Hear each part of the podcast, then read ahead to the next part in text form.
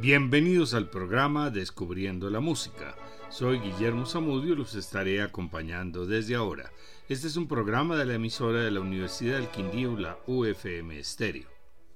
Antonín Voyak nació en Nelaocenes en 1841, región central de Bohemia, y murió en Praga en 1904. Fue un compositor postromántico y uno de los primeros compositores checos en lograr el reconocimiento internacional. En esa época la región de Bohemia pertenecía al imperio austrohúngaro. Empleó con frecuencia ritmos y danzas de la música folclórica de la región de Moravia y de su Bohemia natal, regiones que con una parte de la Silesia conforman hoy la República Checa. Boyac siguió el ejemplo nacionalista de su predecesor Bredik Smetana. Entre sus obras más importantes se encuentran sus nueve sinfonías presentadas en los programas de historia de la sinfonía. En esta ocasión presentaremos algunas de sus obras más importantes en la modalidad instrumental, comenzando con su Concierto para violonchelo en Si menor opus 104, obra escrita por Boyac en 1894 mientras estaba en Estados Unidos, donde compuso también su novena sinfonía conocida como Del Nuevo Mundo. No contiene elementos folclóricos norteamericanos como otras de sus obras compuestas en ese periodo, sino que resume esencias bohemias como si quisiera expresar su deseo de retornar a su patria. La obra tiene tres movimientos. Alegro comienza con una introducción orquestal con dos temas, uno de ellos marcado por los clarinetes y el otro por un solo de trompa que luego se expande por la orquesta después de iniciar la presentación del solo del violonchelo elaborando ambos temas. Escuchemos el concierto para violonchelo de Boya con la Orquesta Sinfónica de Chicago dirigida por Daniel Barenboim con la chelista británica Jacqueline Dupré, quien fue su esposa.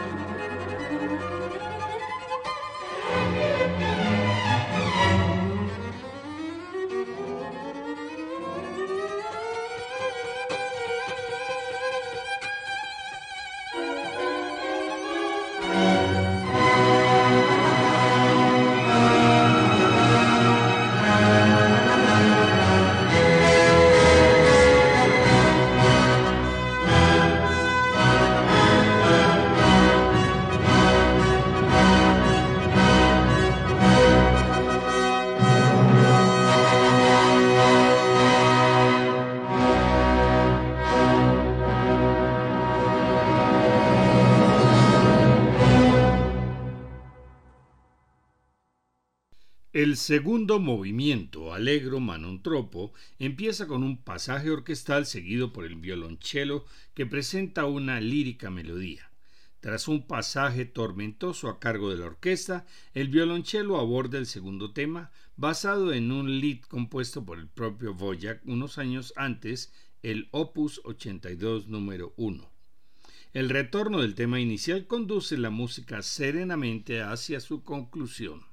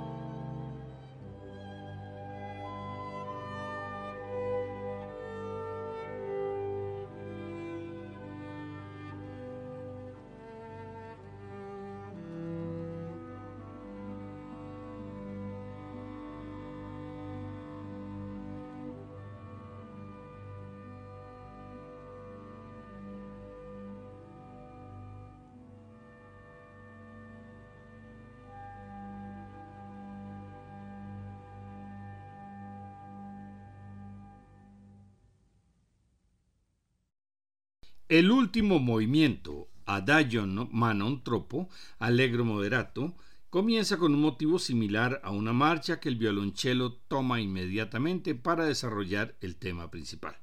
La música asume una forma de rondó que el cello cierra evocando fugazmente los temas principales de los movimientos anteriores, así como la melodía del lead que entona con infinita tristeza junto con los violines y antes de finalizar la obra con una breve y agitada coda a cargo del conjunto de la orquesta.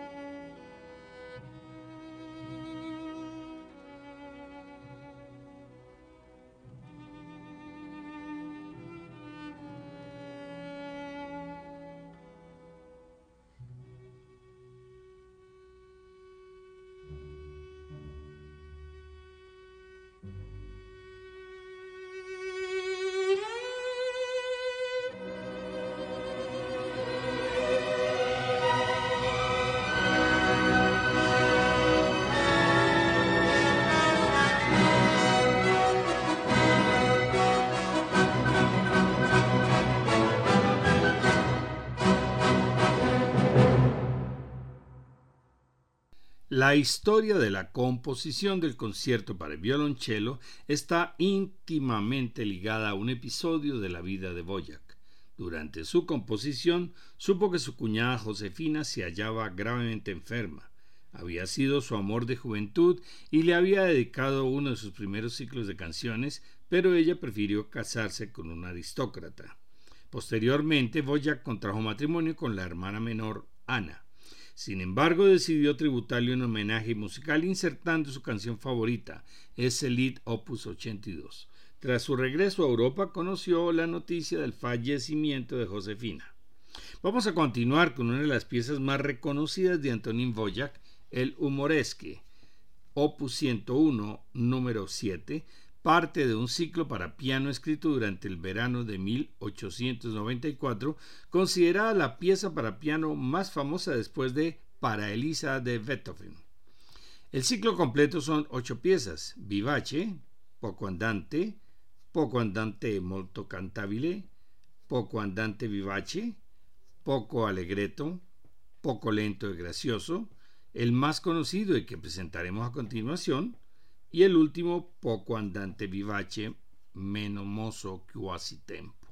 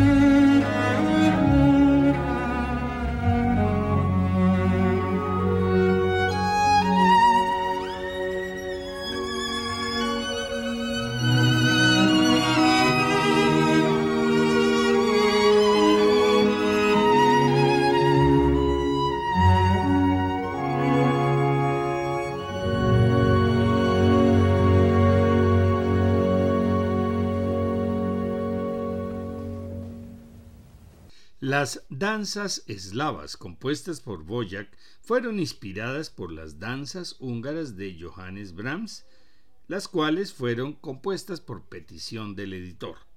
Son una serie de 16 obras para orquesta compuestas entre 1878 y 1886 y fueron publicadas en dos grupos, Opus 46 y Opus 72. Las piezas son animadas y abiertamente nacionalistas. Fueron bien recibidas en su momento y hoy se encuentran entre las obras más memorables del compositor, apareciendo varias veces en la cultura popular. Vamos a escuchar la danza eslava número 1 en Do mayor y la número 5 en La mayor, interpretación de la Orquesta del Estado de Hungría dirigida por el húngaro Adam Fischer.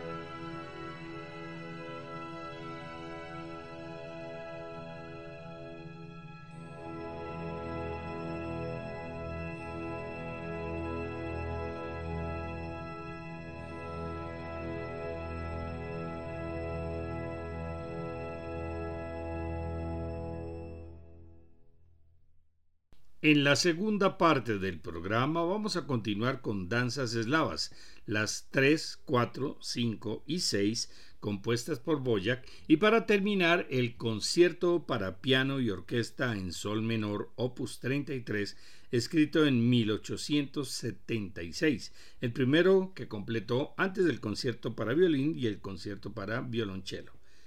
Este concierto para piano tiene tres movimientos, Allegro agitato, 18 minutos aproximadamente. Andante sostenuto, alrededor de 9 minutos. Y Allegro con foco, otros 11 minutos. Todos estos programas se encuentran en la página descubriendolamusica.co para que puedan escucharlos cuando quieran. Les esperamos.